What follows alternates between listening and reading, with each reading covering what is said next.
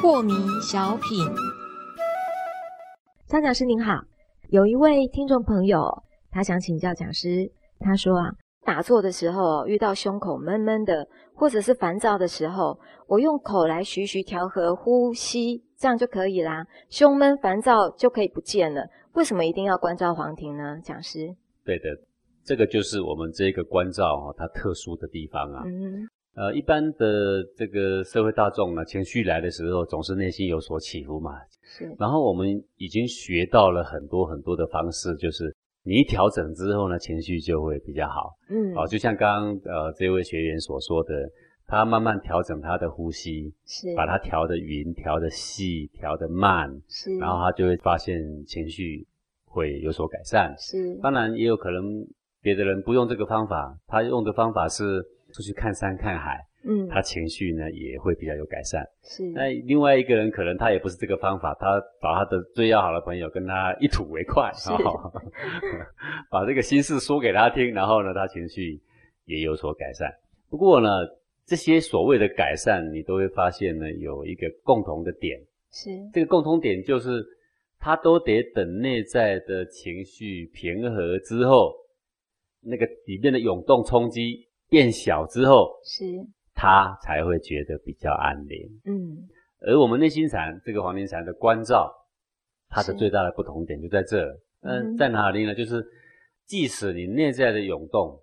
没有平息，即使你呼吸依然急促，是即使你的情绪能量呢依然在里面非常激昂。嗯哼可是你一透过关照跟接纳的时候呢，即使它还在，但是你却非常安宁。是嗯，那这个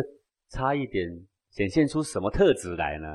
这个重要点就是一个走在神秀时时勤拂拭的道路上，嗯他必须勤拂拭、拂拭、拂拭，把它擦到干了，把它调调调调到平息了，嗯它才安宁哦。是另外一个不一样，另外一个是即使它狂涛巨浪，它还是本来无一物。为什么？因为我不把它当敌人，是我不把它当绊脚石。嗯哼我不把它当做是一个不处理不行的一个主体、一个敌人存在，是那它即使存在，我已经安宁；嗯它即使狂涛巨浪，我不把它当敌人。是不论它以什么形式来，我都全然接纳。是那个时候呢，你已经在狂涛巨浪的那个同时、那个当下，你已经非常安宁。所以学习黄庭禅的人就有这个特色啊，情绪来他也安宁，当然没情绪来他当然也安宁。是是是那离开黄庭禅的人，你刚刚所说的这些办法的人，他就不太一样。嗯他哼狂涛巨浪的时候呢，他不得安宁；是充其量就是他学到了一些办法，早一点把它平复，所以他可以回到安宁。嗯好，那我问你，那万一不能平复呢？哦那就不得安宁。是就不得啊，黄庭禅的人有一个特色，不能平复呢，